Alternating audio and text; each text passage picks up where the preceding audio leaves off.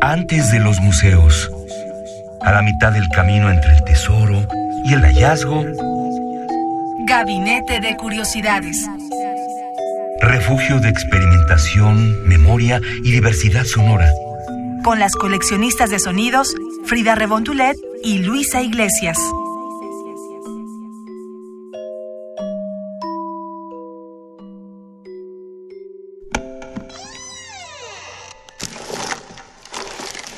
Experimentación sonora.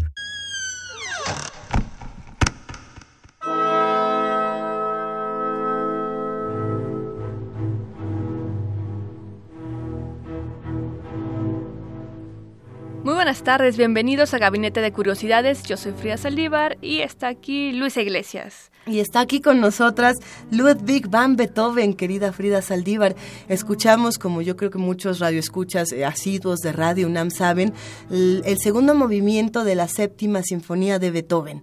Eh, tradicional, aquí, como tú decías, fuera del aire, eh, el padre del romanticismo, el mero mero de, de las estaciones de música académica, ¿no? Eh, en algún momento hicimos un ejercicio en Radio UNAM y le preguntamos a las personas cuáles eran las piezas que más querían escuchar en la estación y siempre decían, queremos escuchar la quinta y la séptima de Beethoven, ¿no? Que son como estos, estos emblemas.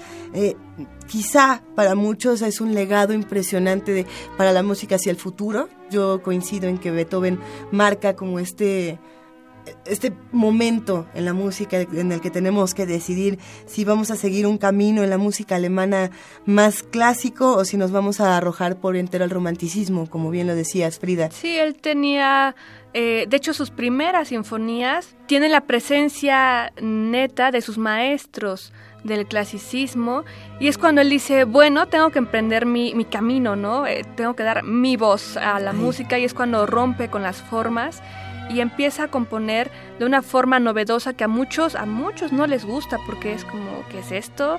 Entran coros, entran voces en la música, ¿qué está pasando aquí? ¿No? Entonces crea un estilo diferente y sí da inicio al romanticismo, que termina con Gustav Mahler precisamente, ¿no? Así es. Él se le considera más postromántico, pero es eh, un buen ejemplo para dar el inicio y el cierre de lo que es el romanticismo, ¿no? Inicia con Beethoven, termina con Gustav Mahler. ¿Y qué pensaría Beethoven? Yo me pregunto. Eh, nacido en diciembre de 1770, fallecido el 26 de marzo de 1827 en Viena, ¿qué pensaría Beethoven si nosotras, Frida y Luisa, nos hubiéramos puesto a buscar cosas extrañas alrededor de su, de su obra intocable, de su obra eh, que nos ha marcado a todos y que nos ha dejado nuestra experiencia y nuestra educación sentimental tan arraigada, ¿no? ¿Qué, qué pasaría si nosotras, por ejemplo, hubiéramos encontrado que alguien del otro lado del mundo en un canal de YouTube con la mayor tranquilidad decidió voltear la pieza y bajarle la velocidad en un 1200%.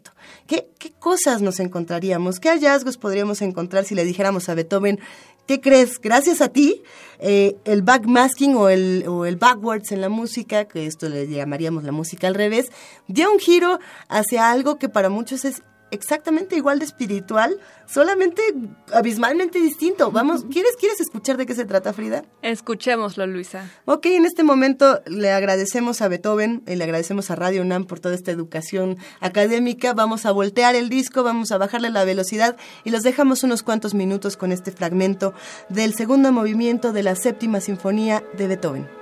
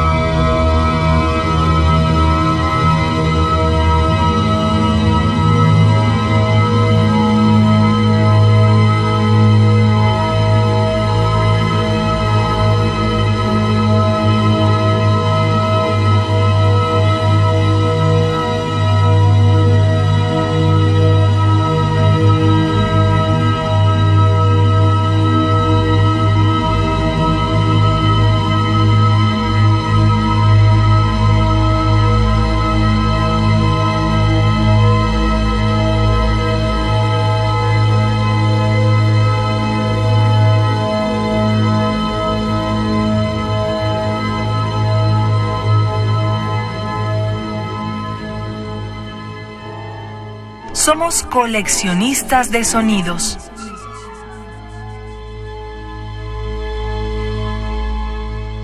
Sin más que decir, Frida, ¿qué opinas? Yo creo que Beethoven, por su forma de ser, no por otra cosa, se levantará de su tumba al estilo thriller, eh, ahí bailando con Michael Jackson, no lo sé, porque era una persona brillante, pero que le, o sea, todo lo que él componía era por horas de estar sentado eh, haciendo oficio de compositor. ¿no? A él le costaba bastante trabajo terminar una obra y decir esto es perfecto, esto es me llena. Entonces tal vez sí a él le cause un poco de, de, coraje esta situación, pero así como él creó un parteaguas en la música, también hizo que muchos otros músicos se inspiren en él para deshacer y volver a hacer muchos tipos de formas musicales. Este, este archivo en particular, a mí sí me parece que encuentra belleza en el ejercicio tan sencillo que es regresar el audio. Ahora sí que pásemelo al revés.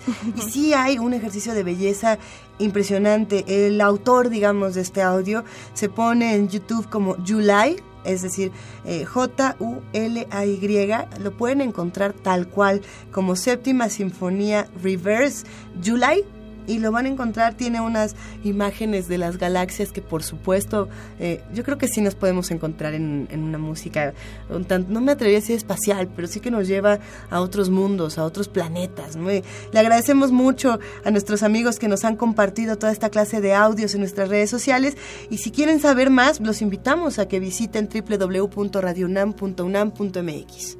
Sí, Luisa, siempre hay esta fascinación por por buscarle el otro lado a, la regla, ¿no? A lo que ya está establecido.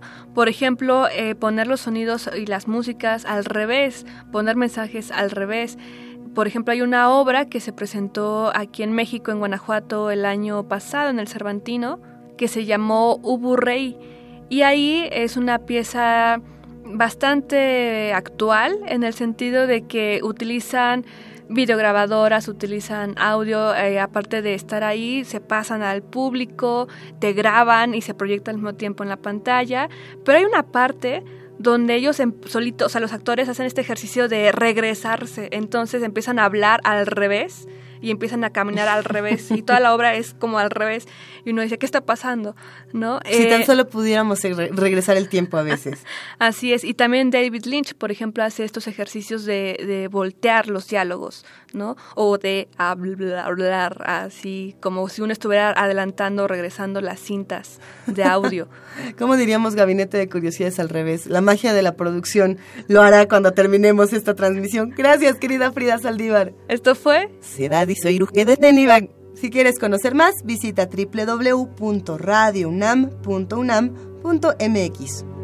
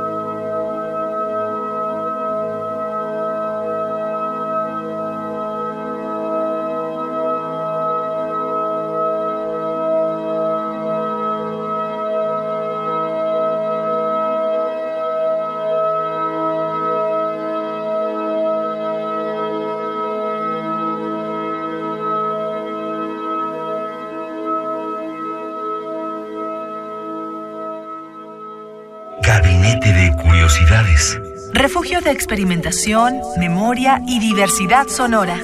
Dispara tu curiosidad en la próxima emisión.